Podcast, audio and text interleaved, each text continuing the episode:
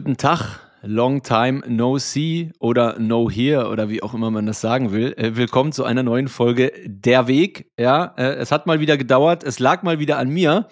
Äh, wir sind heute bei der Episode Nummer 74 und heute ist wie immer bei mir der liebe Tanksen. Guten Tag. Einen wunderschönen guten Morgen und nein, es liegt nicht nur an dir. Du musst dich da nicht, nicht entschuldigen, lieber Fab. Ja gut, aber ich meine, wir haben das schon sehr lange, sehr regelmäßig jede Woche hinbekommen und jetzt ist es gerade an allen Ecken und Enden etwas schwierig, aber wir geben uns Mühe. Sei es drum, wir haben natürlich auch heute wieder einen Gast und zwar ist bei uns der liebe Basti. Hi, wie geht's? Ja, hallo, mir geht's gut. Vielen Dank für die Einladung. Ja, gerne, gerne. Wir freuen uns immer, wenn sich jemand mit, äh, mit spannenden Stories meldet. Und ähm, dann würde ich sagen, wie immer, äh, Frank Blockzeit und dann legen wir auch schon los. Ich schreibe mit. Jawohl, ähm, es kam gerade der Block 784027 äh, rein, ganz brandaktuell. Und äh, genau, Basti, wir freuen uns auf die Unterhaltung mit dir. Und äh, ja, Ja. wie, wie du es bestimmt kennst zu Beginn, äh, erzähl doch erstmal Ja. so ein bisschen was von dir, wer du bist, ähm, ja, wo du herkommst, was du so teilen möchtest mit der Community, bitte. Ja, gerne. Also, ähm, genau, ich bin Basti. Ähm, ich erreiche bald äh, die 30 tatsächlich. Äh, aber also ein Jahr habe ich noch Zeit. Ähm, ich habe, ja, ich ähm, komme aus der Region äh, Westdeutschland, OWL ähm, ursprünglich. Ich habe eine Bankausbildung gemacht nach dem Abi und wusste da aber schon relativ früh, dass ich da jetzt nicht unbedingt bleiben will, beziehungsweise dass ich noch studieren will und ein bisschen mehr äh, wahrscheinlich auch in die freie Wirtschaft will. Hab dann das relativ früh kommuniziert und dann BWL studiert und ähm, ja, ähm, eigentlich auch immer schon ähm, dadurch, wahrscheinlich auch durch die Bankausbildung getriggert, so ein bisschen finanziell interessiert, wirtschaftlich, was so abgeht in der Welt, auch ja dann so schon mal angefangen auf Aktien zu gucken etc.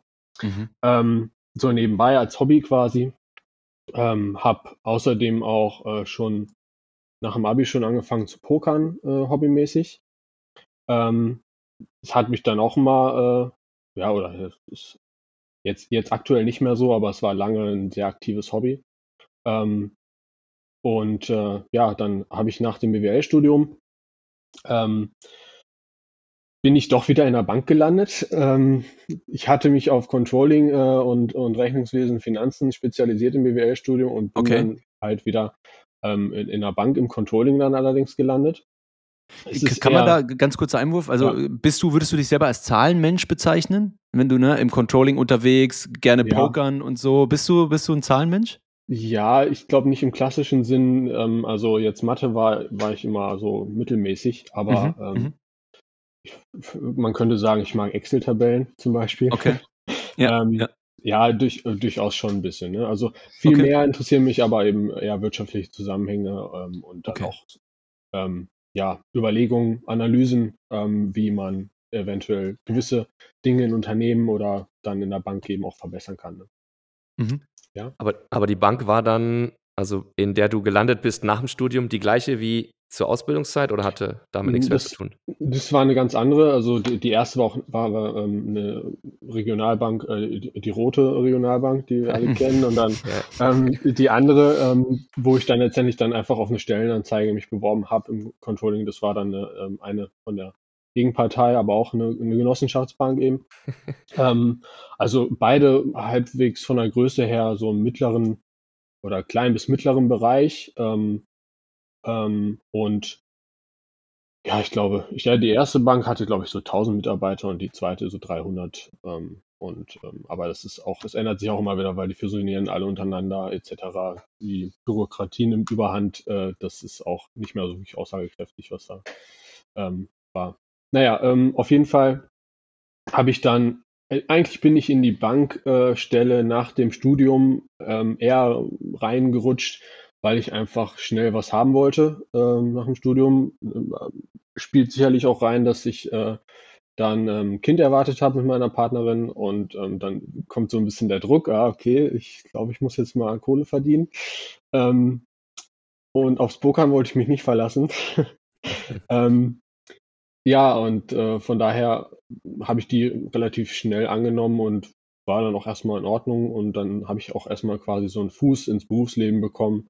Ich habe zwar vorher mal schon mal als Werkstudent oder so irgendwo gearbeitet, aber nee, man braucht ja letztendlich dann auch mal die Berufserfahrung, um irgendwo ähm, fündig zu werden oder voranzukommen. Und dann hat sich eben ergeben, dass ich ähm, für meine Partnerin äh, umgezogen bin, ähm, weil die eben einen äh, Studienplatz bekommen hat. Und äh, auf den hatten wir auch schon länger äh, gewartet, sag ich mal. Ähm, Mhm. Und das habe ich genutzt, um mich zu verändern und ich wollte aus der Bank raus. Das habe ich ganz früh dann auch im Controlling gemerkt. Das Controlling in der Bank hat sehr, sehr wenig ähm, zu tun mit dem Controlling. Also ist ja quasi Unternehmenssteuerung, beziehungsweise ähm, so ein Sparringspartner zur Geschäftsführung zu sein, Analysen zu machen, ähm, Daten auszuwerten. Ähm, und in der Bank ist, ist man da ähm, sehr stark ähm, an den Handschellen, sage ich mal, oder an, an, an seinen Stuhl gebunden. Also was man da auswerten kann und muss und welche Stresstests man macht und welche ähm, Kapital oder welche Kennzahlen man auswertet das, und wie man die berechnet, das ist alles sehr stark reguliert. Ähm, ich war eben, obwohl ich eigentlich ja im Controlling bin, auch sehr viel mit dem Meldewesen beschäftigt. Das heißt, die Bank muss regelmäßig Meldungen abgeben ähm, über gewisse Kennzahlen und ähm, ja, das hat sehr viel Zeit aufgefressen und da, das hat mir halt überhaupt keinen Spaß gemacht. Und dann war auch noch ein wichtiges Thema, das Thema Geldwäsche, wo ich dann ähm, Geldwäschebeauftragter noch stellvertretend war und dann tatsächlich jeden Tag die Meldung reinbekommen habe, ja, da hat jemand so und so viel ähm, Bargeld eingezahlt und ähm, nach, Nachweis, ne, ab, ab 2021 gibt es ja die Regelung, dass man ab 10.000 Euro Bareinzahlung oder, oder Bar, ähm, Mhm. ähm, ja, doch Bareinzahlung äh, tatsächlich auch einen Nachweis liefern muss, warum, wo das Geld herkommt. Und da kam ganz schnell der Punkt bei mir, wo ich gesagt habe, nee, lass die Leute doch machen. Das, das, ich habe keine Lust, die Leute gleich unter Generalverdacht zu stellen, aber die Banken müssen es halt machen, weil auch, auch ich als ähm, Stellvertretender oder der, Mhm. eigentlich der, der Geldwäschebeauftragte selbst, der ist der Erste, der quasi so im halben Bein im Knast steht, äh, auch tatsächlich. Also es wissen auch viele nicht, dass die tatsächlich auch selber Krass. haften müssen. Also wenn du Ähm, nicht melden würdest oder so, dann wärst meldest. du der Gelackmeierte. Ja, genau. Also deswegen ist, wird jede Bank tendenziell eher melden, auch wenn die Erklärung des Kunden vielleicht nur ähm, Oh krass. halb dubios ist. Also die melden lieber, als nicht zu melden, weil sie sonst eben auch haftbar gemacht werden können. Du wirst sozusagen so ein bisschen, äh, ohne dass du es willst, zum Denun Denunzianten gemacht. Ne? So, also Ja. nach dem Motto, eigentlich, keine Ahnung, vielleicht kennst du den sogar, ist der Nachbar und er sagt dir, ja, du weißt doch hier, äh, als ich, keine Ahnung, mein Auto verkauft habe, daher ist das. Und dann musst du aber trotzdem sagen, so, ja, Ja. ich muss das halt melden. Und, Genau, was, also- und was passiert dann? Also du sagst, das kam gerade täglich rein und dann meldet ihr das und, und was passiert dann mit diesen Es, Daten? ja, es gibt halt so Programme, die dann automatisch auswerten, welche, ähm, welche Transaktionen potenziell ähm, verdächtig, will ich nicht sagen, aber ähm, zumindest ähm, ähm, komisch sind. Ähm, und da kriegt man täglich dann die Meldung rein und schaut sich die an und oft weiß man dann auch schon, ja, das ist der und der Kunde. Der hat eben vielleicht auch so und so ein Unternehmen, da ist die Barzahlung einfach normal und, oder ein Restaurantbesitzer, was auch immer, da ist es im, im Regel in, in, in gewissen Bereichen auch normal. Ähm, noch ist es auch so, dass die, die jeweiligen Berater der Kunden dann auch einfach sagen können, ähm, ja, ich, ich kenne den, das ist so, alles gut, ne? So dass der Berater dem Geldwäschebeauftragten quasi sagt, das ist in Ordnung. Ähm, aber es gibt eben auch, so wie jetzt mit der Beieinzahlung von 10.000 Euro bei Privatkunden, da muss ein Nachweis vorliegen. Ne? Und wenn es ein Kaufvertrag ist vom Auto, ähm, wenn der nicht vorgelegt wird, ähm, wird schon kritisch. Und, und äh, ganz dumme Frage, jetzt hat jemand, äh, keine Ahnung, ist äh, skeptisch äh, dem digitalen Geld gegenüber und hat irgendwie über die letzten x Jahre immer viel Bargeld abgehoben und das halt unterm, unterm Kopfkissen ähm, gestapelt und dann irgendwann wacht er morgens auf und denkt sich, nee, okay, Ja. das war ganz schön dumm. Ähm, äh, ich zahle das jetzt wieder ein und kommt mit 10.000. Äh, was soll der euch liefern? Also muss er dann sagen, hier, Ja. guck doch mal, ich habe hier abgehoben immer wieder oder Ja, im Prinzip. Also dann würde der Berater vielleicht gucken in die letzten Jahre und schauen, ja, der hat immer mal wieder viel Geld abgehoben oder einiges, was er vielleicht Ja. nicht so braucht, ist plausibel quasi, ne? Oder Was ja aber auch, oder, wenn wir ehrlich sind mit- miteinander, was ja auch absurd ist, weil es, der, ja. Das abgehobene Geld auch einfach zum Einkaufen benutzt haben könnte und die 10.000 irgendwie jemandem geklaut und dann haut es trotzdem hin. Es ist absurd, ja. Und äh, äh, genauso mit dem Tresor, die Banken haben ja auch immer einen äh, Schließfächer, ne, da nehmen auch viele Kunden dann was ins Schließfach und dann wieder raus. Ne? Also ähm, ist, weil die Bank darf ja auch nicht wissen, was im Schließfach ist, offiziell. Ähm, es ist, es ist absurd, es ist wirklich absurd. Und es ist, es ist halt, ja, ist halt das Geld des Kunden. Ne? Das, das geht die Bank eigentlich nichts an ähm, und das geht den Staat nichts an. Aber wie gesagt, ähm, das, das müssen die melden und das, die Meldung geht zur, zur BaFin. Und die BaFin Oh. ertrinkt, die, die ertrinkt in den Meldungen, ganz klar. Die, die kommen da eh nicht hinterher. Aber selbst gemacht, oder? Also sie haben ja wahrscheinlich auch, äh, wo, in Anführungsstrichen wollten oder haben festgelegt, dass es halt gemeldet werden muss. Ne? Ich, Ja. äh, äh, Frank, Ja. hast du noch eine Frage? Ich hätte es uns auch noch ergänzend jetzt gerade eine Frage, aber mach du erst. Kannst du einmal einordnen, in welchem Jahr wir uns befinden? Also da, wo du diese Meldungen machen musstest und Mhm. noch in der Bank warst, wann war das? äh, Das ungefähr? war 2021 Ah, okay. und Also noch ähm, relativ- ich bin seit, genau, ich bin okay. seit Anfang 2022 nicht mehr in der Bank. Okay. Ähm, Okay. Und ja, genau, also ich bin mitten in der Okay. Pandemie quasi in die Bank. Okay. Ähm, was mich jetzt noch interessieren würde, äh, da hört man nämlich immer so äh, Gerüchte, wa was sind da die Limits und so weiter und so fort. Ähm, bei so Bareinzahlungen, das kennt man ja. Ähm, wann, wird, wann werden denn ganz normale Überweisungstransaktionen geflaggt? Ne? Und, und spielt eigentlich Ja. immer nur Incoming eine Rolle? Also heißt, jemand bekommt Geld? Oder wird auch genau beobachtet, wo sendest du Geld hin? Weil, also wir haben ja jetzt schon oft von Leuten auch gehört, die zum Beispiel an irgendeine Bitcoin-Broker irgendwie Geld geschickt haben, dass da die Bank Ja. auf einmal sagt, hey, das haben wir mal gecancelt, ähm, das stimmt was nicht. Ne? Vielleicht kannst du ganz kurz umreißen, insofern du da überhaupt drin steckst. Ja. Wie kommt sowas zustande? Was ist da der Hintergrundprozess? Ne? Mhm. Und äh, viele Leute, die ja zum Beispiel gerne KYC Free, ja, äh, Bitcoin kaufen. Ich nenne jetzt keine Plattform, aber da gibt es ja auch verschiedene Plattformen. Ja. Ähm, kann auch sowas ein Problem werden, wenn man sieht, oh, von deinem Bankkonto oder Revolut-Konto oder was auch immer geht wohl jeden Monat Betrag XY quer durch Europa. Ist auch sowas Mhm. was, wo du sagst, das könnte problematisch sein? Führ das gerne mal ein bisschen aus, wie da, dein, wie da deine Sichtweise ist. Genau, also zur ersten Frage, ähm, wenn jetzt ein Kunde beispielsweise ähm, Geld an ähm, Bitcoin-Broker oder Kryptobörsen oder was auch immer überwiesen hat, ähm, in den meisten Fällen war es dann erstmal eine Art, erstmal eine Schutz des Kundenfrage, ähm, dass erstmal der Berater des Kunden darauf aufmerksam gemacht wurde und der erstmal nachfragen soll, wollte der Kunde das, ist das Absicht, ist er sich bewusst, welche Produkte er sich da eventuell äh, kauft, ähm, ob er sich den Risiken bewusst ist, etc. Äh, es kann natürlich auch sein, wenn es irgendwelche dubiosen Broker sind, dass die schon auf irgendeiner Blacklist oder so stehen. Dann kann es auch sein, dass es gar nicht erst durchgeht ähm, oder dass ja, das, das hat den Fall hatte ich aber nicht, deswegen kann ich da nicht wirklich was zu sagen. Meistens war es wirklich, okay, Herr Kunde, wolltest du das wirklich oder nicht?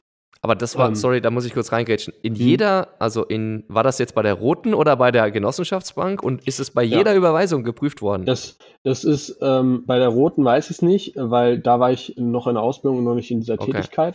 Aber ich gehe äh, zu 100% davon aus, dass es da genauso läuft. Also die Banken vernetzen sich auch untereinander natürlich, die Geldwäschebeauftragten, wie sie mit verschiedenen Sachverhalten umgehen. Ähm, auch immer au- letztendlich, um auch aktuell zu bleiben, was die Gesetzeslage angeht, was sie melden müssen und was nicht. Ähm, Das Okay. heißt, da sind die Banken, egal ob Genossenschaftsbank oder Sparkasse oder was auch immer, untereinander auch dann natürlich vernetzt, weil die alle natürlich die gleichen ähm, ähm, Vorschriften erfüllen müssen.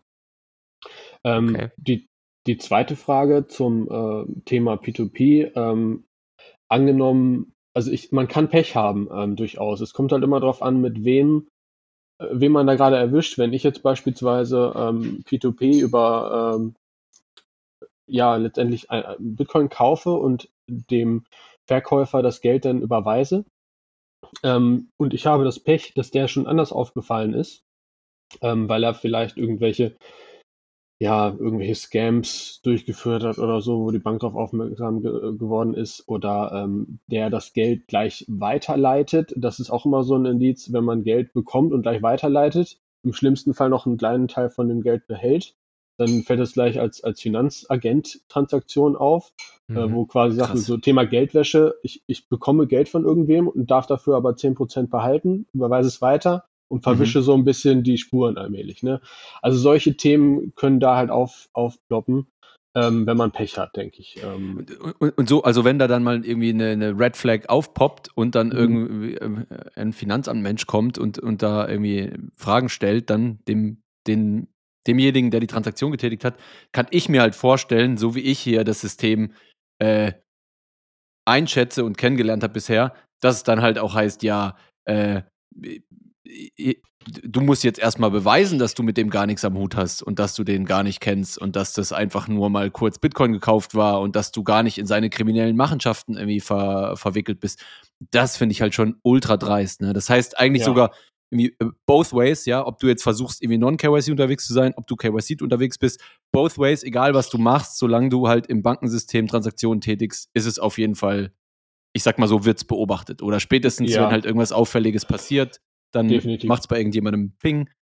Und das ist schon erschreckend. Ne? Also ich habe auch schon von Leuten, ich will jetzt keine Namen nennen, äh, aber ich habe auch schon von Leuten gehört, ähm, dass bei deren Bank ähm, Bitcoin-Exchanges sind einfach geflaggt. Also als wären sie so Scam-Websites. Ne? Also äh, Ja. jede, jede Überweisung wird da geblockt und du musst die dann manuell freigeben, weil es heißt, ja, das sind eigentlich Scammer und, und das sind ganz normale Unternehmen, ne? wo du irgendwie offiziell kaufen, verkaufen kannst. Also total irre, was da abgeht.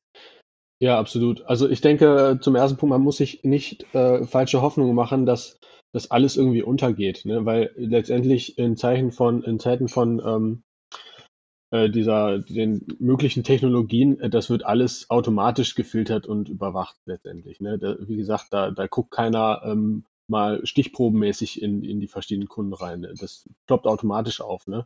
Ähm, wenn halt natürlich gewisse Kriterien erfüllt sind. Ähm, von der Bankseite aus ist es dann halt natürlich so, die, die melden das dann und damit sind sie raus. Ne? Also die kriegen dann auch nicht mehr mit, ob da irgendwie vielleicht noch eine Strafverfolgung oder was auch immer im, im Anschluss passiert. Ne? Also ich meine, natürlich soll, sollte da keine Strafverfolgung äh, daraus entstehen, meiner Meinung nach. Ähm, wird wahrscheinlich Ja, wir einig. nachzuweisen. Klar. Ne? Ja, ja, klar. Das, das nachzuweisen wird auch schwierig, meine ich. Ähm, aber äh, trotzdem, die Bank wird dann in dem Fall eher sagen, nee, okay, der, der Kunde macht irgendwas komisches, wir kündigen Geschäftsbeziehungen, ist uns zu heikel. Das macht die Bank. Und wenn die Bank zu, alleine zu irgendwelchen legitimen äh, Bitcoin-Börsen das auch schon sagt, aus, aus Geschäftsüberlegung quasi oder aus Strategie der Bank, ne, Mhm. wäre es halt klar, ich ver vertreibe ein paar Kunden, ne, weil die gehen da woanders hin. Ähm, aber dafür habe ich halt auf jeden Fall, bin ich auf der sicheren Seite, dass ich dann nicht mit irgendeinem dubiosen Kunde, der irgendwelche komischen Sachen macht, zu tun habe und dadurch selbst äh, ins, ins Licht der, der Finanzbeamten falle, sozusagen. Ja, ja. Werden auch, äh, sorry, ich, ich habe noch eine andere Frage. Werden auch Auswertungen gefahren?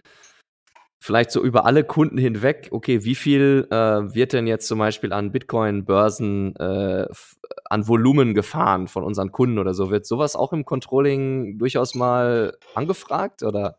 Also war jetzt bei mir nicht der Fall. Äh, Wäre natürlich sicherlich ähm, sinnvoll, um äh, solche Fragestellungen auch beantworten zu können, wie die VR-Bank Bayern Mitte zum Beispiel das auch immer gesagt hat, jetzt bei der Einführung ähm, von Bitcoin-Beratung. äh, Wir wollen die Kunden ni- nicht, dass die Kunden woanders hingehen, ne? ähm, Ja. was ja der total guter Ansatz ist. Ähm, aber ich glaube, ähm, da denken wenige Banken drüber nach, ähm, weil das ist so ein verschwindend kleiner Gering an Kunden, denke ich immer noch. Ähm, und die Kunden, die dann letztendlich deswegen, weil sie vielleicht mal nicht zur Börse überweisen können, gleich sagen, ja, ich kündige jetzt meine Bankverbindung hier und gehe woanders hin, das ist nochmal ein geringerer Teil. Also da ist die, ähm, das macht, glaube ich, noch keine. Aber es wäre Bank. möglich. Klar, ja. Das, Ja. das wäre kein Problem, das auszuwerten, ja. Aber interessant. Und äh, also ich, ich denke, wir sind uns natürlich alle einig, äh, dass eigentlich niemand da überhaupt irgendwas äh, durchsehen und überwachen äh, sollte. Ja, ne? Aber es ist absolut. schon ein bisschen tatsächlich erschreckend, das zu hören. Ne? Wie du sagst, auch es gibt keinen drin, ne? so aller, äh, ja, äh, ich habe das dann, hab dann halt mal hier und mal da und mal dort gekauft, sondern wenn halt irgendwann mal so eine so, so, so, so, eine, so eine Red Flag aufpoppt, dann, dann ist es halt ein Mausklick und die können irgendwie alles screenen, was du jemals gemacht hast. Das ist natürlich schon ja echt krass. Ja. Also das heißt, ne, äh, no financial advice, aber wer natürlich so wirklich super heftig äh, no KYC-mäßig unterwegs sein will, der muss fast peer-to-peer wirklich vor Ort mit jemandem äh, da den, den Handel betreiben. Ja. Ja, wie gesagt, äh, no financial advice, aber ähm, nur so hinterlässt man dann wirklich gar keine, gar keine Spuren. Aber es ist krass, also erschreckend. Ja. Und ich glaube, deswegen ist auch wichtig, dass wir ähm, auch auf Second-Layer-Sachen wie, wie Lightning und so immer gucken, dass das möglichst Peer-to-Peer möglich ist und Peer-to-Peer bleibt. Ne? Und machen wir uns nichts Ja. vor, äh, in einem theoretischen Bitcoin-Standard wird es auch solche Sachen wie Revolut geben, ja, wo du auch da dann einfach Bitcoin äh, KYC einfach hin und her schickst. Ja. Aber es muss halt die Alternative geben, sonst äh, wird es schwierig, glaube ich, mit dem, mit dem Schachmatt set- setzen. Ne? Ja? Ich auch. Ja, vielleicht bevor wir auf den äh, Bitcoin-Weg jetzt von dir kommen, Basti, ein, Mhm. eine Rückfrage noch. Du meintest eben, ähm, dass durchaus Leute, die Überweisungen an Bitcoin-Exchanges oder Broker tätigen, angeschrieben werden. So jetzt mal angenommen, ich mache das und werde nicht angeschrieben. Womit hat das dann zu tun? Habe ich dann Glück oder, oder weiß dann mein, ba mein Bankberater, ah nee, hier der Tanxen und der Fab, die sind, Ja. die sind okay, die, die müssen wir jetzt nicht anschreiben oder Es, ja, es kommt natürlich immer auch ein bisschen auf den Berater an, denke ich. Ähm, man könnte natürlich sagen, ah, okay, ist ein junger Typ, der will mal ein bisschen zocken. Ne, das, das sagen die Banken dann auch mal teilweise. okay. Oder, oder er muss ja gar nicht jung sein. Ähm, äh, wie gesagt, das, das ist ganz individuell, denke ich, und im Ermessen der Bank oder der Angestellten dann auch. Ne? Und okay. es kommt auch darauf an, wie hinterher der Geldwäschebeauftragte da ist, weil dessen Aufgabe in der Bank ist es, die Berater zu schulen, worauf sie achten müssen, wo sie nachfragen sollten und wo nicht.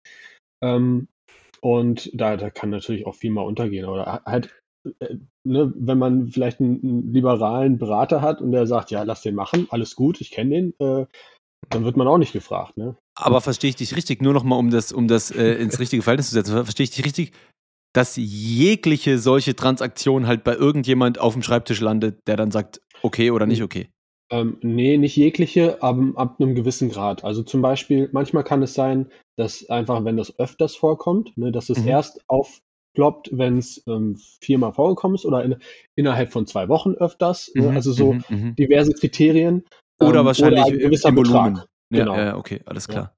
Aber das heißt auch, auch was Beträge angeht, jetzt mal Bitcoin, Kryptogedöns komplett außen vor, auch was Mhm. Beträge angeht, äh, auch da wird nicht nur auf den Empfangenen geschaut, im Sinne von, äh, woher kommt das jetzt? Ist das eine Bezahlung für irgendwas? Sondern auch, wenn ich etwas versende, Ja. äh, keine Ahnung, ich verschicke jetzt 25.000 Euro, ähm, auch da wird dann äh, gegebenenfalls oder wird höchstwahrscheinlich geschaut, hm, wo schickt er das hin, warum, weshalb und es kann sein, dass ich gefragt werde, warum ich das irgendwo hinschicke. Genau.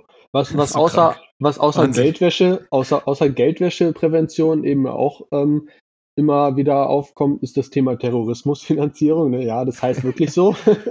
ähm, weil theoretisch ne, könnte es ja auch sein, dass wenn ich Geld an wen überweise ähm, und der damit irgendwelche terroristischen Akte finanziert, ne, dann, dann mache ich mich auch gleich wieder strafbar oder angreifbar, weil, weil dann fällt es unter den Gesichtspunkt Terrorismusfinanzierung. Und ähm, da gibt es ganz viele ähm, Sachverhalte, wo ja sowas dann halt äh, geprüft werden könnte. Ne? Crazy. Ich glaube, ich, glaub, ich, ich irgendwie verspüre ich gerade den Drang, mal so eine Woche in der Bank zu arbeiten. Also ich, ich, ich, ich weiß nicht, ich kann das irgendwie. Ich finde es find's gerade richtig krass. Ja. Was ich halt Mhm. schade finde, oder ist das wahrscheinlich, du korrigierst mich, Basti, wenn ich falsch liege, dass Ja. wahrscheinlich halt alles davon einfach auferlegte Regularien sind, die einen riesigen äh, Paperhead Ja. erzeugen und die Bank selbst würde das ja gar nicht machen wollen. Die hat ja auch gar kein Interesse daran, ihre kind, äh, Kunden so zu screenen und so zu durchleuchten und hat überhaupt kein Personal dafür. Aber muss es halt wahrscheinlich, oder? Abs absolut richtig. Ich meine, alleine, was es schon an Kommunikation zum Kunden war, nur alleine diese Sache mit den Bargeldeinzahlungen über 10.000 Euro, natürlich beschweren sich die Kunden dann am Schalter, ne, bei den, bei den Azubis oder den, den Ja, und ähm, Sachbearbeitern vorne. Und, und Mhm. genau, und, und natürlich kriegen die das alle ab. Und ähm, die in den internen Stellen, die müssen die ganz, das ganze Paperwork erledigen letztendlich. Ähm, da, das ist alles auch zusätzliche Arbeit, die die Bank dann eben natürlich auch ähm, diese Kosten tragen muss. Und das ist unter anderem dann natürlich auch ein Fall, war ein Grund, warum sich immer weniger kleine Banken halten können, weil diesen ganzen Berg an ähm, Regularien, ähm, auch was Geldwäsche betrifft, müssen die erstmal hinkriegen. Da musst du halt, Ja. Ne, dann reicht ein Geldwäschebeauftragter vielleicht irgendwann nicht mehr, dann brauchst du noch Ja. einen. Der muss ständig geschult werden, der muss ständig auf dem neuesten Stand sein, was die Gesetzeslage angeht. Ähm, also es ist ähm, Krass. Und, Katastrophe. und, und du brauchst ja eine gewisse Größe, um dir überhaupt schon einleisten zu können, ne? Weil der, genau. der verdient ja. kein proaktives Geld, oder? Ich meine, der wird ein Nee. nicht schlechtes Ja. Gehalt haben und, und kann proaktiv gar nichts anbieten, was dir irgendwie Geld reinspült, ne? Ja. So ist es, ja. Krass, sind nur Kosten eigentlich, ja. krass. Okay, verrückt. Ähm, dann würde ich sagen, gehen wir mal ein kleines Schrittchen weiter. Äh, wenn du möchtest, darfst du natürlich auch noch Gerne. teilen, ähm, äh, wo es dich dann jetzt hin verschlagen hat, aus der, aus der Banking-Szene raus. Äh, o- o- und dann ähm, im Anschluss gerne, wie, wie denn dann der Kontakt mit und zu Bitcoin gekommen ist und, und, und was da so für dich der Triggerpunkt war. Ja, klar, gerne. Ähm, genau, ich habe, äh, wie gesagt, da schon früh gemerkt, nee, das ist nichts für mich. Ähm, kann ich auch äh, aus, aus meinen Prinzipien heraus nicht vertreten und ich war Ja. wirklich dann auch unglücklich in dem Job. Ähm, von daher m, war es super, dass ich die Gelegenheit zum Umzug auch nutzen konnte und äh, die Fühler ein bisschen ausstrecken konnte. Ich war, wusste, ich will in die freie Wirtschaft, so erstmal, Mhm. ganz tendenziell.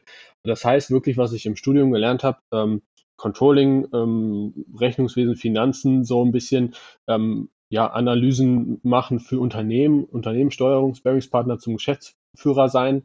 Ähm, und das, das ähm, habe ich dann ähm, auch, da habe ich was gefunden, halt in einem mittelständischen Unternehmen, äh, ist im, im, äh, äh, kann, ja, im Großhandel tätig.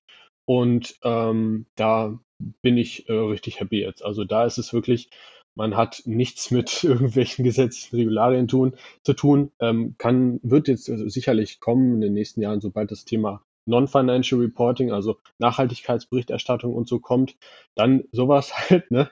Ähm, wird auch, Kopf, Kopfschüttel.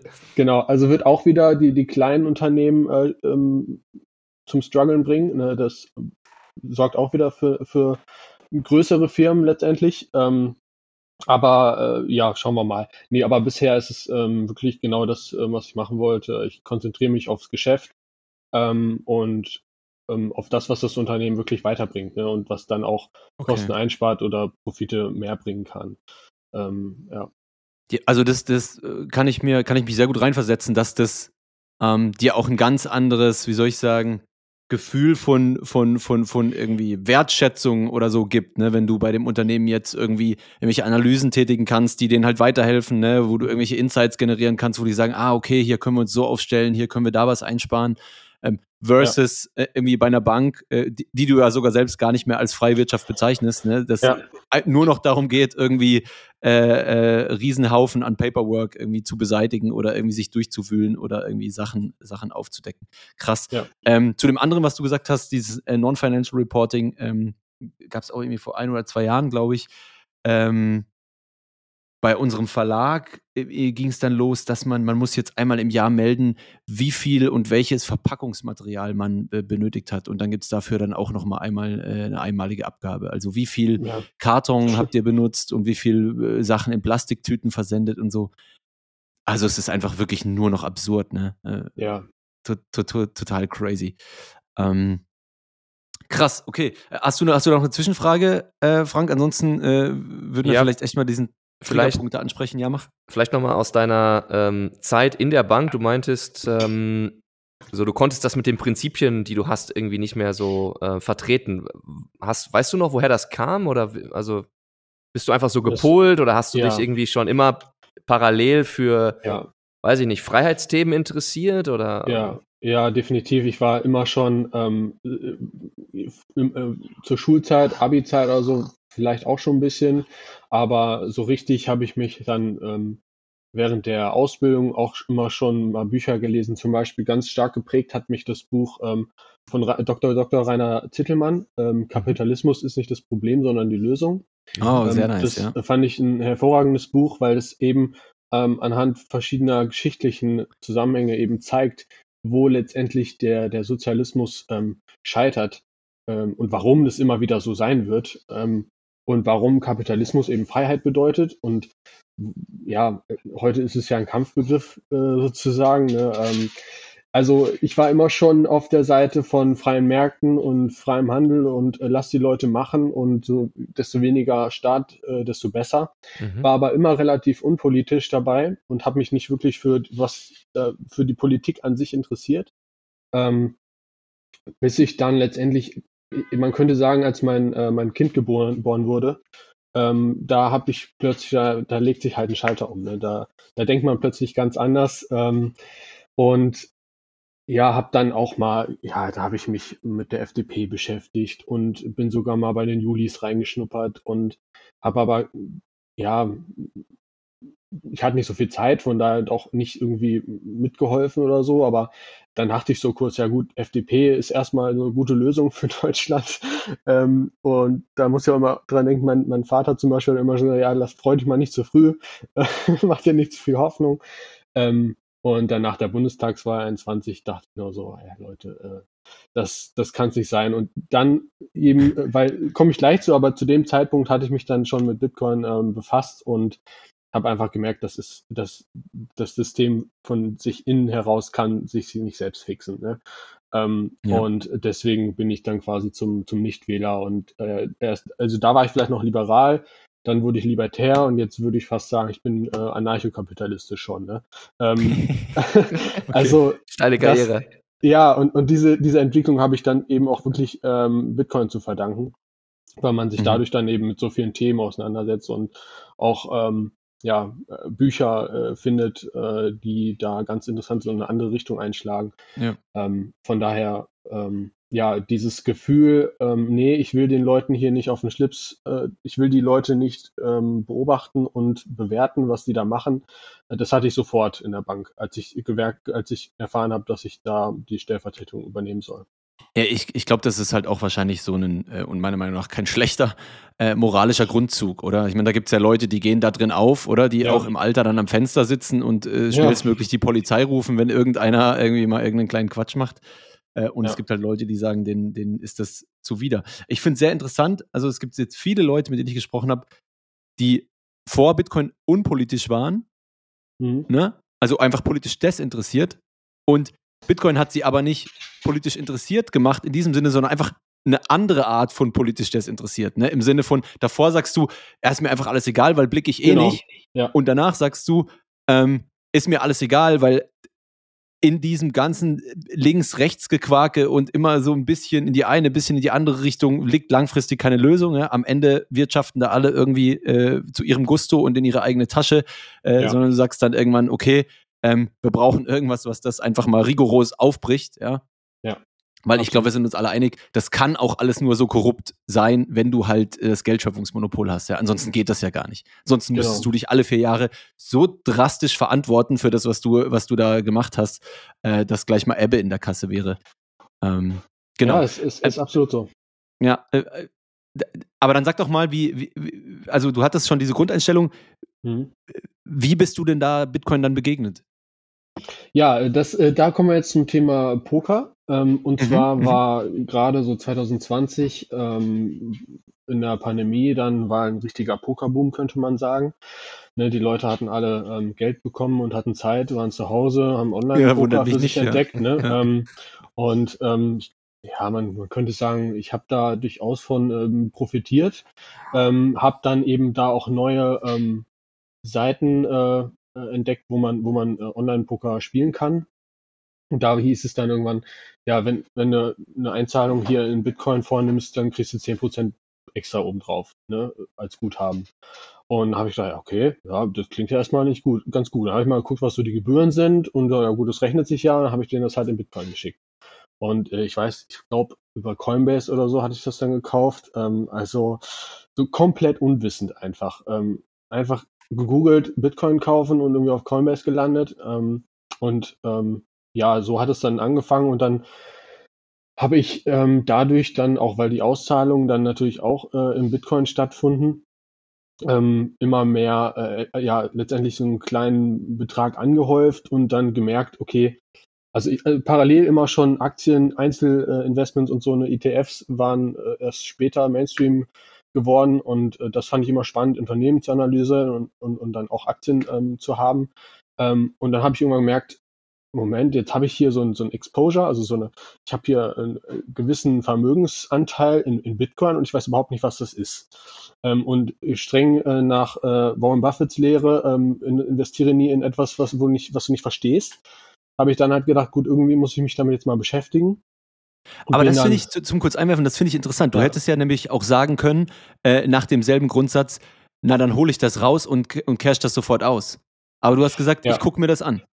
Ja, genau, weil ähm, Mhm. natürlich auch das Thema Diversifikation immer schon äh, quasi ich früh gelernt habe, dass man das machen sollte und dann dachte, okay, das scheint irgendwie eine neue Assetklasse zu sein, hier und da mal gehört. Ähm, macht vielleicht Sinn, das einfach noch ähm, da weiter zu diversifizieren. Und äh, ja, dann habe ich irgendwelche, ich glaube, ARK, ARK Investment, also die Cathy Wood ähm, Research, äh, irgendwelche Papers von denen gelesen, wo die letztendlich so den Use Case Bitcoin als, als Goldersatz mal aufgezeigt hatten. Ähm, und dann äh, habe ich gedacht, okay, dann ja, klingt gut, macht Sinn. Äh, immer noch nichts verstanden eigentlich, aber zumindest schon mal den groben Zusammenhang. Ähm, und dann habe ich irgendwann, weil ich so ein Audible-Freak bin, also ich, ich höre immer, weil ich auch viel Fahrtweg immer hatte, ähm, die Hörbücher alle über, über Audible und habe dann einfach mal Bitcoin da in die Suche eingegeben und bin auf den Bitcoin-Standard äh, gekommen. Jawohl. Ja. der hat, äh, der hat alles verändert. Das Buch hat äh, alles, Echt? alles verändert, ja. Das war komplett der, der, der Kipppunkt quasi.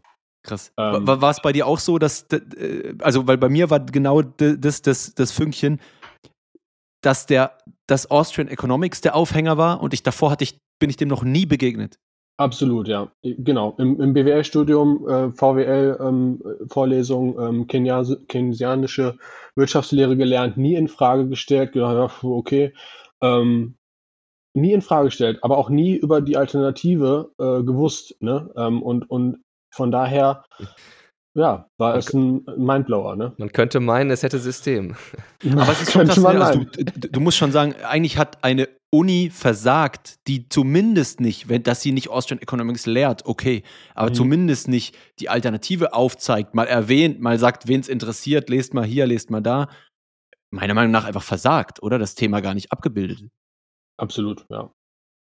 Und ähm, die Dozenten wissen es aber, glaube ich, selbst auch nicht. Ne? Also die sind ja selbst so in dem System. Das hat, wie gesagt, das hat System. Ne? Also ähm, da musst du schon extrem Glück haben, glaube ich. Das kann sicherlich auch mal vorkommen, dass du einen Dozenten hast, der ein bisschen über den Tellerrand hier hinausblickt äh, und ähm, dann auch sehr viel Interesse in seinem Job Ja. hat ähm, und dann vielleicht so ein Hinweis, Hinweise darauf gibt, was es für Alternativen gibt. Ja. Kannst du das mal vielleicht in, in, in zwei, drei Sätzen dann sagen, was das dann mit dir gemacht hat? Also wa- was, was Mhm. hat das äh, angestoßen? Was waren da deine ersten Gedanken dann so dazu? Ähm, ja, es hat im Prinzip habe ich erstmal ganz viel in Frage gestellt, dass das fiel natürlich auch da mit der Po- Corona-Politik zusammen, mit dem, mit dem massiven ähm, Gelddrucken quasi, ähm, wo ich dann gedacht habe, ja, das äh, also macht alles total Sinn. Ähm, und wieso bin ich denn da nicht früher drauf gekommen? So war halt die Überlegung. Und ähm, das, das sind halt so einfache logische Annahmen, ähm, die, die du einfach nicht einfach, einfach nicht direkt widerlegen kannst. Ähm, und im Gegenteil, dann fragst du dich halt ja, wieso soll denn 2% Inflation gut sein? Äh, wieso habe ich das nicht in Frage gestellt? Wieso brauchen wir äh, Inflation, um Wirtschaftswachstum zu haben? Ne? Und so eine Kette hat das ausgelöst, sodass ich da das Buch halt verschlungen habe. Dann habe ich mir, ähm, ich glaube, als nächstes, ähm, ja, natürlich Podcast, auch großer Podcast-Fan. Ich glaube, bei Bitcoin verstehen bin ich als erstes gelandet. Ähm, den, den empfehle ich auch immer gerne ja. Einsteigern, genau. Ja, ja. Ähm, und ja, dann diverse Podcasts ähm, letztendlich durchgesuchtet und Bücher. Ähm, zum Beispiel ein, 21 Lessons war dann so, glaube ich, das zweite richtige Bitcoin-Buch, was ich gelesen habe von Gigi. Ähm, ähm, und ja, einfach eins nach dem anderen. Ähm, Bitcoin-Standard halt, 21 Lessons, Price of Tomorrow von Jeff Booth. Ähm, dann zum Beispiel von dem Christoph Bergmann, äh, die, das, das Buch Bitcoin, die verrückte Geschichte des äh, Aufstiegs eines, eines neuen Geldes, glaube ich. Mhm, Fand ich auch total spannend, weil das so ein bisschen die Historie erklärt. Mhm. Auch wenn, wenn der Autor jetzt, glaube ich, ein bisschen abgedriftet ist äh, von dem Weg. Und ähm, dann, äh, ja, ähm, letztendlich alles, alles, alles konsumiert, was mir so in den Weg gekommen ist und auch eigentlich, eigentlich jeden Tag äh, nichts anderes mehr. Ne? Ähm, das, man versucht einfach alles aufzunehmen, äh, dieses, dieses Wissen, äh, auch in alle Bereiche, ähm, was ich da letztendlich dann auch, wo ich Interessen finde, ich hätte vorher nicht gedacht, dass ich mich irgendwie mit Ernährung näher auseinandersetze oder mit, ähm, ja, Thema äh, Pflanzenöl oder so, ne, da, wo man auch irgendwann in so Themen kommt, wo man dann mit der, mit der Partnerin auch spricht, ja, ähm, ja, was ist mit dir jetzt eigentlich los? Wieso, wieso äh, änderst du dich so? Was, was willst du denn jetzt hier mit Seed Oils äh, oder Pflanzenöl? wieso müssen also Geil. ganz Geil. verrückt, ne? Es hat so viele verschiedene ähm, ja, Kaninchenhöhlen letztendlich. Ähm, Ja, was ich, was ich spannend finde, ist, ähm, wo ich auch eine Parallele zu mir selbst sehe, ist, wenn man eine gewisse Vorbildung hat, so in Wirtschaftsthemen, glaube ich, und man liest dann die irgendwann den Bitcoin-Standard, dann ist das so, als, ja, als fällt dieser Samen so auf einen komplett fruchtbaren Boden und auf einmal blüht es Ja. einfach nur so auf, weil es macht einfach alles Sinn auf einmal. Es fühlt sich dann irgendwie so an, als ob sich da was fügt. Ja, das, das kann ich voll nachvollziehen, wie du das erlebt Genau. hast. Ich, ich- ich hatte mich auch immer, ich hatte immer extreme, also ich hatte nur sehr, sehr wenige BWL-Vorlesungen. Äh, ich habe ja äh, Maschinenbau gemacht ursprünglich. Mhm. Ähm, und ich habe mich immer irgendwie, ne, ich bin jetzt kein Idiot, ne, ich bin sicher nicht der schlauste Mensch der Welt, aber ich bin jetzt auch kein Idiot. Und habe immer bei BWL, habe ich immer gedacht, nee, irgendwie ist das komisch. So, weißt du, BWL, VWL-Thema, habe immer gedacht, so, ich bin wahrscheinlich einfach nur zu dumm, um das zu checken. Und dann kam dieses Buch und da habe ich gedacht, oh fuck, okay, die haben mir einfach auch Quatsch erzählt. Ja? Ke- Kein Wunder habe ich es nicht gecheckt oder kein Wunder fand ich es unlogisch, ja, wie Hm. diese 2% zum Beispiel. Ne? Ja. Ich habe das sogar noch, nachdem ich Bitcoin begegnet war, habe hab ich das selbst immer noch, nur weil andere das sagen, immer so auch repetiert, ne? Und habe mit irgendwie Stefan, meinem äh, Mitgründer vom Verlag, habe dann gesagt, oh, ob sich das dann durchsetzt, weil wir haben ja nicht diese 2% und dann gibt's ja gar kein Wirtschaftswachstum mehr und ne, ne, ne, ne, ne, ne. Mhm. Und irgendwann macht's halt klack und du denkst so, wow, wie dumm war denn diese Annahme? Also, es ergibt ja auch rein, da du auch so ein bisschen Zahlenmensch bist, ne, es ergibt ja auch logisch, mathematisch überhaupt keinen Sinn. Ja. durch was in der Welt soll die magische 2% äh, eine, gerade eine gute, sinnvolle Zahl der Ausweitung der Geldmenge sein? Das ist ja totaler Humbug. Oder beziehungsweise der Inflation, Entschuldigung, nicht der Ausweitung Ja, der Geldmenge. ja, ja, ja. ja, absolut. Und dann auch noch dieser, dieser, dieser äh, äh, Mindshift, ähm, dass eigentlich ja eigentlich alles günstiger werden müsste, weil wir produktiver werden. Äh, spätestens da war es komplett vorbei. Also da kann ich mir jetzt nicht mehr vorstellen, wie ich je wieder an das alte System glauben soll. Ja, Ne? Also, weil es gibt, äh, es ergibt halt einfach keinen Sinn. Ist einfach so. ja. Wa- Was ich spannend finde, du hast gesagt, du hattest auch ähm, äh, The Price of Tomorrow von Jeff Booth gelesen. Ja, Was ich da spannend finde, ist, dass das bereits Bitcoiner zu überzeugteren Bitcoinern macht, meistens. Das Witzige ist aber, dass es bei Jeff Booth selbst genau andersrum war. Ne? Der hat Echt? dieses ich Buch nicht. geschrieben ähm, davor und es ist ja wirklich Bitcoin auch nur so as a side note Ja. genannt. Ne? Ja. Er ist sich da auch gar nicht sicher. Er sagt immer Bitcoin oder andere Kryptowährungen. Mhm. Ähm, und er selbst hat einfach diesen deflationären Technologietrend erkannt Mhm. Und schreibt dann das Buch und dann wurde das Buch auf Englisch so gefeiert in der Bitcoin-Community, dass auf einmal der mitbekommen hat auf Twitter, äh, was ist denn das hier für eine Bubble, die komplett ausrastet und jetzt ist er selber ja Ah, so ja. heftiger Hardcore-Bitcoiner, das ist so Ja. witzig, ja, das wusste ich gar nicht. Ja. Cool. das ist echt, das ist echt witzig. Ähm, okay, krass, also das heißt, ähm, ich musste auch immer dann, ich hab da e ein ewiges Grinsen dann auch auf dem Gesicht, ne, weil das ist immer so witzig, das zu hören, weil sich, es ist immer verschieden, aber es gleicht sich halt doch manchmal so, wie die Leute einfach komplett absurd ohne halten dieses, diesen Kaninchenbau runterfallen. So, ne, und es gibt einfach keine Chance. Ne? Auf einmal das vereinnahmt für ein paar Wochen oder Monate vereinnahmt das einfach dein komplettes Gehirn, ja, und du musst ja, Ja. alles reinfahren.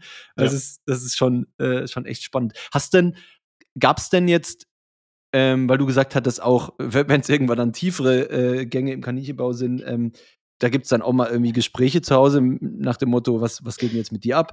Ähm, habt ihr das wieder geregelt? Hat das irgendwie Ja. doch auch mal zu Streit geführt? Hat euch das irgendwie auseinandergebracht oder äh, dann doch mehr zusammen? Was, was ist da so passiert?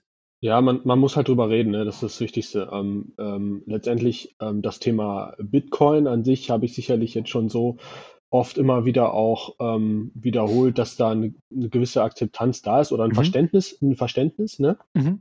Ähm, aber natürlich ist es auch so, dass ich mich einfach viel mehr mit den Themen äh, Geld oder Finanzanlagen, was auch immer generell beschäftige. Äh, von daher ist da auf der anderen Seite auch gar nicht der Fokus da. Aber das Verständnis, ähm, auch was jetzt so diese anderen Sachen angeht, die sich dann daraus ergeben, wie zum Beispiel die Sache mit den Pflanzenölen, nee, da muss man halt drüber reden. Ähm, Habe ich dann auch Feedback bekommen oder ähm, ich, klar, muss ich, das kann ich auch nicht sagen, ja, nee, von heute auf morgen esse ich jetzt kein äh, die kaufen nur noch normale Butter. Ne? Da muss ich auch noch, muss ich auch erklären, äh, warum, warum ich das denke. Und man muss sich ja auch bewusst sein, dass man, ähm, ähm, wir sind ja ein Team letztendlich und da müssen halt beide zumindest auch einen Kompromiss finden. Und ähm, das war auch einfach gerade dann, als ich das gerade gelernt habe oder mich gerade sehr mit dem Thema beschäftigt habe, dann auch ein bisschen krasser, habe ich wirklich sehr krass drauf geachtet. Jetzt sehe ich das wieder ein bisschen lockerer. Ähm, und ja, dann sind halt, äh, man muss immer auch aufpassen, auch so auf Familienzusammenkünfte äh, oder so, ne, dass man nicht zu sehr über die Themen redet, ähm, dass man weiterhin auch ähm, Interesse für normale alltägliche Themen hat aber auch zum Beispiel jetzt, wenn man, wenn ich mich mit Freunden treffe oder so und, und diese alltäglichen, ähm, dieser alltägliche Schwachsinn quasi nur beredet wird und ich denke, ey, Leute, hier passiert gerade was richtig Heftiges im, auf der gesamten Welt, ne? wieso können wir nicht ja. da tief drüber reden? Ähm, da muss man sich halt immer so ein bisschen zurücknehmen und deswegen, ähm, das ist dann immer ein bisschen schade, aber das, das, das lernt man dann auch und äh, ja. Ja, ja das, also das, das kenne ich und, und du, du wirst auch merken, langfristig, äh, äh und da haben wir auch sicher nachher noch eine, eine Frage dazu, braucht es ein Ventil, ja, in die Richtung. Ja. Das geht langfristig ja. nicht anders. Ähm, ja, finde ich sehr interessant. Also das, ich, ich kann das nachvollziehen. Äh, das ein oder andere, sei das jetzt irgendwie wirtschaftlich, sei das irgendwie, was macht der Staat hier, sei das ernährungstechnisch, was auch immer, ja, welches Rabbit Hole mhm. mal da runtergeht. Ähm, äh, das wirft schon mal Diskussionen zu Hause auf, sage ich mal so. Das ist schon so.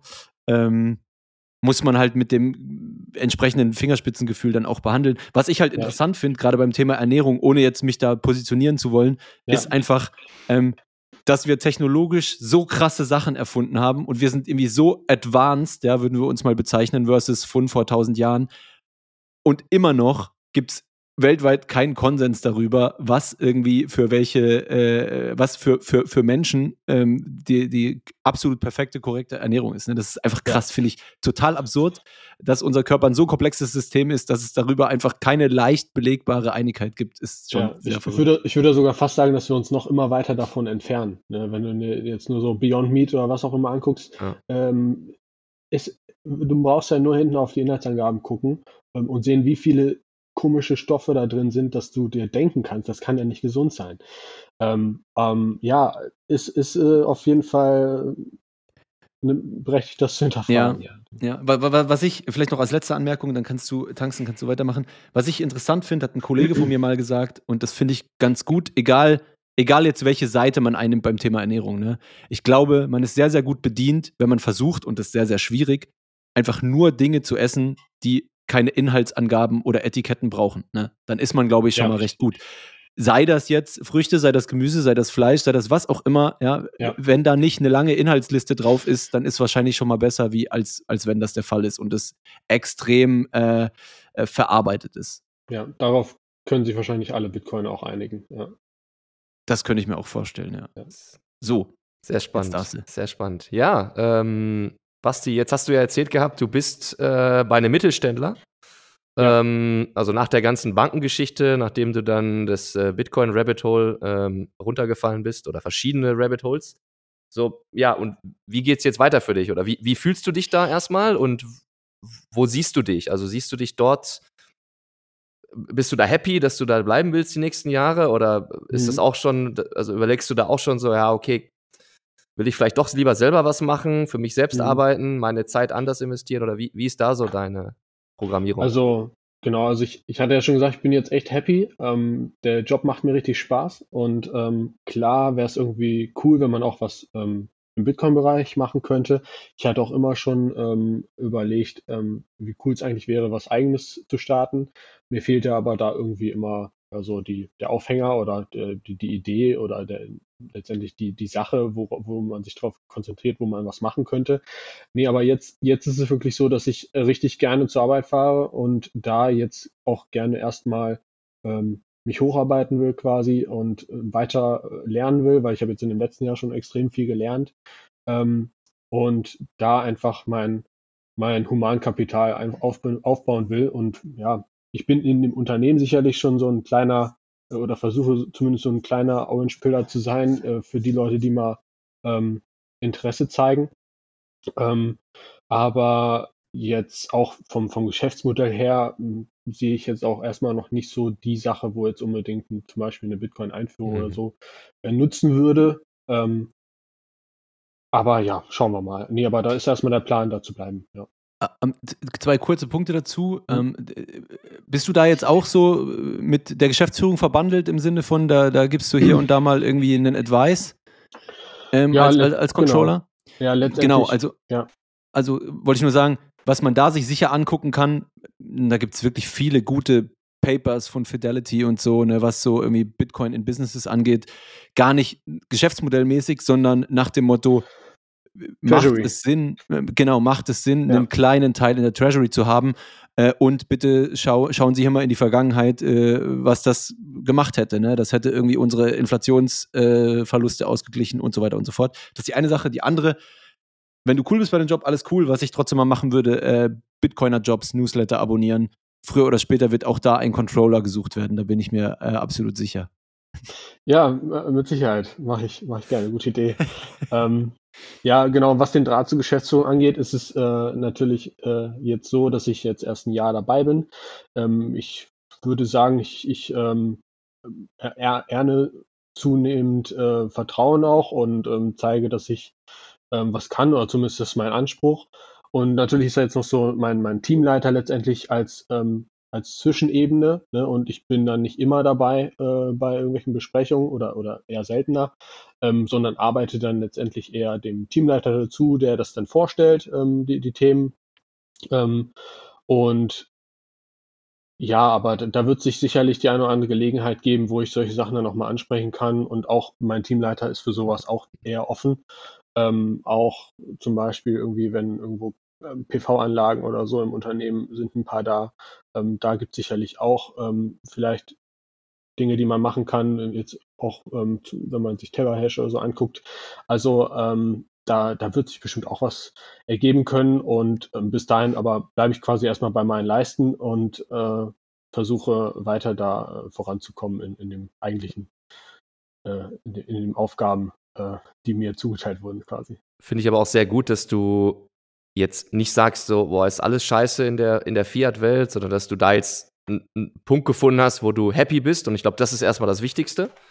Ja. Ähm, und finde es auch gut, dass du äh, ja, das so hier beiträgst und ähm, wir da auch so ein bisschen eine ausgewogene äh, Stimme äh, jetzt äh, auch den Zuhörern äh, geben, dass nicht alles in Firmen und Unternehmen, in, in der Unternehmenswelt irgendwie äh, ähm, ja, keinen Spaß mehr macht, nur weil es dann halt auf dem Fiat-Standard noch läuft, sondern dass es auch durchaus, ähm, wie du sagst, für dich eine persönliche Weiterentwicklung ist. Du kannst viel lernen und das, ja, nimmt man dann halt mal mit und wer weiß, was in fünf oder zehn Jahren passiert, aber das spielt Genau. ja jetzt erstmal keine Rolle. Du brauchst ja erstmal Sicherheit für, für dein Kind und für deine Familie und wenn du Ja. das im Moment dort findest, ist doch alles, ist doch alles tutti. Ähm, ja. aber ein bisschen in die Zukunft geschaut ähm, und vielleicht hast du unsere äh, Fragen äh, der vergangenen Folgen auch gehört. Äh, was Ja. denkst du denn, wann die Welt so weit sein könnte, dass wir auf einen Bitcoin-Standard äh, laufen? Ja, ähm, schwierig. Ich, ich glaube, ich bin intern bei mir vielleicht so bei 2030, 2040 irgendwo in dem Bereich. Ähm, Mhm. Schneller wird es, glaube ich, es ist unwahrscheinlich, dass es schneller passiert. Ähm, und länger äh, will ich gar nicht, dass es länger dauert, sagen wir es mal so. Ähm, ich meine, irgendwo ist, kommt das System einfach an, an seine Grenzen und ähm, vielleicht passiert es auch schneller, aber ich, ich habe immer so gedacht, ja, irgendwie für mich realistisch ist so 2030, 2040 in dem Bereich. Ähm, dass, ich meine, die Hyperbitcoinisierung letztendlich, die geschieht ja schon, ähm, aber dass sie da dann richtig Fahrt aufgenommen hat und dann schon halbwegs vollzogen ist, bis sie ganz vollzogen ist, dauert es wahrscheinlich dann noch länger, aber ähm, Mhm. ja, ne, das ist, ist glaube ich, noch ein längerer Weg, ähm, aber organisch, denke ich, passiert das auch in, in Retrospektive ähm, schnell. Und ähm, in, in, in, in, in Retroperspektive wird doch jeder sagen, ja, eigentlich ja offensichtlich, dass es so kommen musste, ne, denke ich. Ja. Das ist ein nicer Take. Das, das sage ich auch immer irgendwie in 200 Jahren oder so. Ähm, ich weiß nicht, ob da Bitcoin das, äh, das absolute Medium of Exchange sein wird. Ja, vielleicht ist es auch schon wieder was anderes, aber die Leute werden auf jeden Fall über die Fiat-Geld-Ära lachen. Ja. Das wird so Ja. absurd sein, dass man das in so zentrale Hände gegeben hat ähm, Ja. ähm, und, und es so leicht ausnutzbar war. Äh, ich sag's jetzt mal so dreist, andere zu bestehlen. Ja, das war so so. einfach. Da werden die Leute einfach, die werden sich totlachen darüber, wie, wie, wie man so, äh, so blauäugig sein konnte. Mhm. Nice. Ja, du, im, äh, am Ende des Tages, äh, es ist alles absurd schnell, oder? Selbst wenn es irgendwie 2050 ist oder 2060, ist so, wenn man die menschliche Historie anguckt, ist es dann trotzdem, wäre es super schnell, wenn, wenn es in so einem Zeitrahmen passiert, ne? Genau. Ähm, ja. Genau. ja, durch das, durch das Internet kann das halt so schnell gehen. Ne? Ja. Genau, oder das ist ein Multiplikator, den es halt nie Ja. gegeben hat davor. Ja. Ja. Genau. Ich meine, bei Gold ging das allein schon tausende Jahre, bis es überhaupt Mhm. diesen Stellenwert hatte. Ne? Ja. Genau. So, wa, wa- was schreibst du jetzt hier gerade, äh, äh, Frank? Will, will, will, ah, will, willst du die Frage ändern oder wie? Willst Ja, du ja. wieder? Okay, okay, okay, ich sehe schon. Den, den Frank, den macht das jetzt zu sehr heiß, ja. Wir haben ja die letzte Frage ein bisschen angepasst, die letzten Folgen. Er, er will jetzt nochmal hier, er will jetzt nochmal zum, zum Oldschool zurück. Das ist natürlich für dich jetzt hart, ja, ich- weil du gegebenenfalls das gar nicht vorbereitet hast. Ja, was? Ja, was ich habe sowieso, ja, Fab, du hast, die, du hast die Ehre auf jeden Fall. Okay, alles klar. Nee, aber dann machen wir das. Aber du darfst auch gern irgendwie auf beides eine Antwort geben. Aber dann fragen wir doch, was ist Bitcoin für dich, Basti? Erzähl mal. Ähm, ja, ähm, für mich ist Bitcoin so ein bisschen, ähm, für mich macht es sehr stoisch. Also ähm, ich habe mich mal ein bisschen so mit Philosophie beschäftigt und finde die diese sto- stoische, die Stoik letztendlich ganz interessant. Und mir gibt es halt einfach ein beruhigendes Gefühl. Ich bin eh schon ein relativ ruhiger Typ und immer gelassen, aber ähm, durch Bitcoin bin ich einfach noch viel mehr gelassen worden. Also für mich ist, man könnte sagen, ist, ist Bitcoin so Stoizismus. Ähm, absolut beruhigendes Gefühl, dass ich jetzt endlich, dass man was haben kann, was, was einem keiner wegnehmen kann, was nicht weginflationiert werden kann und was mir dann auch einfach Hoffnung ähm, für eine bessere Zukunft gibt. Ne? Also ich meine, mir geht's schon nicht schlecht oder uns geht's allen gut, ähm, aber bei den Entwicklungen, ähm, die jetzt gerade so passieren, ähm, würde ich mich ohne Bitcoin wirklich fragen, ähm, wo soll das noch hinführen und was kann ich dagegen machen? Und durch Bitcoin kann ich da absolut gelassen drauf schauen und sagen, ähm, das Ja. macht mir nichts. Sie, siehst du, Basti, äh, ich glaube, das war gut, dass wir die Frage gestellt haben, weil du hast schon so viel erzählt, was Bitcoin bei dir verändert hat. Und jetzt Ich weiß gar nicht, was Stimmt, eigentlich die letzte Frage gewesen wäre. Ich, Egal, egal. Aber du hast jetzt auf jeden Fall mit äh, Bitcoin ist Stoizismus, äh, glaube ich, wieder äh, einige der Hörer in ein neues Rabbit Hole geschickt. Also ich zum Beispiel, ich, ich gestehe ganz offen, mir läuft Noch nie Stoizismus. gehört, oder wie? Doch, mir läuft es immer wieder beim Weg und ich weiß, dass es, äh, was es ungefähr bedeutet, aber ich muss mich da noch weiter reinlesen. Hm. Also ich Du wirst es mögen. ja, Ja. Ich, ich weiß. Es ist, glaube ich, äh, ja. Genau. Aber ja, Ja, interessant. Also, ähm, ähm, ich glaube, dass es unterm Strich so wrapped up auch das, was ganz viele ähm, Bitcoiner sagen wollen, die so ein bisschen philosophisch unterwegs sind. Ne? Das hört man ja auch Gigi oft sagen, dass es einem dieses, dieses Peace of Mind einfach gibt. Ne? ja, dieses, ja. Yin und ähm, Yang, so. Genau, und, und viele versuchen ja dann abzuleiten, stellt euch vor, was das für eine Gesellschaft bedeutet, ne? Wenn Mhm. ich eben recht schnell schon, wenn ich mich gut anstelle und, und, und, und gut sparen kann, recht schnell schon an einen Punkt komme, wo ich mich zu einem ganz anderen Grad frei fühle, zu sagen, was ich denke und zu tun, was ich tun möchte. So, weil ich weiß, okay, wenn jetzt hier nicht die ganze Welt vor die Hunde geht, ähm, dann kann ich mich auf diese Savings verlassen. Ja, ich kann mich nicht darauf verlassen, dass die ein 10x machen unter einem Bitcoin-Standard, ja sicher nicht, aber ich kann mich darauf verlassen, dass die meine Kaufkraft erhalten. Und das Ja. gibt halt, das gibt halt einfach so einen Peace of Mind, das, ähm, wo ich auch glaube, dass das ganz, ganz viel am, am, am, am heutigen Dasein und an heutiger gesellschaftlicher Interaktion verändern würde, ja. Ja, definitiv. Spannend. Spannend, spannend. Ja. Hast du noch was, Frank? Du siehst Ja. aus, als würdest du noch was fragen wollen. nee, ich bin ganz in Gedanken abgedriftet. Alles, alles gut. Ich, äh, ja, ich, Es gibt, glaube ich, bei Amazon einen, einen, einen, äh, irgendeinen vom Finanzbuchverlag, irgendein cooles Taschenbuch. Ich habe selber noch nicht, ein Kollege von mir hat äh, mit irgendwie so, äh, glaube, 100 S- Stoic Thoughts Ich- oder so irgendwas. Ich weiß gerade nicht, wie es Ich, heißt. ich, äh, ich kenne eins, das heißt äh, 365 äh, Tage Stoizismus oder sowas. Ähm, da ist dann für jeden Tag äh, ein, Oder ein das- das kann sein, stoischer dass das das. Gedanke. So. Und dann irgendwelche, ähm, Schriften von äh, Seneca oder Marc Aurelius oder so wo, und die dann nochmal ein bisschen erklärt, ähm, wo man dann quasi theoretisch jeden Tag so ein, anderthalb Seiten lesen kann ähm, und daraus wieder was mitnehmen kann. Also das fand ich auch ganz, ganz, ganz cool. Ja, also das hat mir auch ein Kollege mal ähm, empfohlen. Äh, Ja. Vielleicht wäre das der richtige Start für dich, Frank, wenn du dich da diesem, diesem Ja. Thema nähern wollen würdest. Ich lese schon zwei Bücher parallel und höre noch eins auf Audible. Also äh, es gibt immer genug Futter, wenn man nur interessiert ist an Themen. Ja. Wieder Ja, eins in das der Warteschleife. Ja. Ja. Ja, ja. Aber wir sollten Basti noch fragen. Hast du noch was, was du auf dem Zettel hattest, äh, was du gerne teilen wolltest? Haben wir irgendwas vergessen? Bist du, Nee, eigentlich. Äh, fühlst du eigentlich dich gut? Nicht. Ja, also ich, ich muss sagen, ich ähm, bin in der Bitcoin-Community gar nicht so aktiv oder so, eigentlich gar nicht. Ähm, sicherlich ein zeittechnischer Faktor. Ähm, ich habe es auch noch nicht auf dem Meetup geschafft, habe ich aber unbedingt vor. Ähm, hier in Südniedersachsen bin ich ja in der Gruppe auch drin und äh, da hatte bisher leider noch kein Termin gepasst. Ähm, aber ähm, zumindest da auch mal, ne, um diesen Output auch zu finden, ähm, sich auszutauschen, äh, ist mir das ganz wichtig. Und ähm, ansonsten, ja, ich mache mein, Bitcoin-Konferenzen, Bitcoin-Konferenzen 2023, irgendwas geplant? ja, wäre sicherlich auch cool, aber ähm, werde ich wahrscheinlich auch weniger Zeit für finden Okay. dieses Jahr. Und ähm, erstmal, ja, bleibe ich, ähm, ist der Humble Stacks jetzt. Ja, ja. Ist auch nicht verkehrt. Cool. Ähm, dann bleibt mir nur zu sagen, Basti, äh, vielen, vielen Dank, dass du dir Zeit genommen hast und Gerne. vielen Dank Ich für auch. diese Banking Insights. Das fand ich super spannend. Ja, das Ja. ist krass, das mal zu hören, ähm, wie heftig das dann doch wirklich im Hintergrund äh, ablaufen kann und, und äh, auch wie nervig das vielleicht sogar für, für Bankmitarbeiter selbst ist. Absolut. Ähm, Ja. Nice. Ähm, ich bin gespannt aufs Feedback zur Folge. Ich fand es äh, richtig äh, insightful und, und spannend. Wenn ihr das auch fandet, ähm, dann lasst uns doch gerne eine gute Bewertung oder ähnliches da in eurem Podcast-Player. Oder es sei denn, ihr hört uns sowieso schon, äh, indem ihr uns Satz zustreamt, dann ist das äh, Bewertung genug. Ähm, ja, Basti, Dankeschön. Tangsen, Danke auch. Dankeschön. Danke euch beiden. Vielen Dank. Ähm, Danke, Basti. ich wünsche euch eine schöne Restwoche. Wir hören Euch uns. auch. Bis zum nächsten Mal. Ciao, ciao. Gut. Tschüss. Tschüss. Ciao. Was ist Bitcoin eigentlich?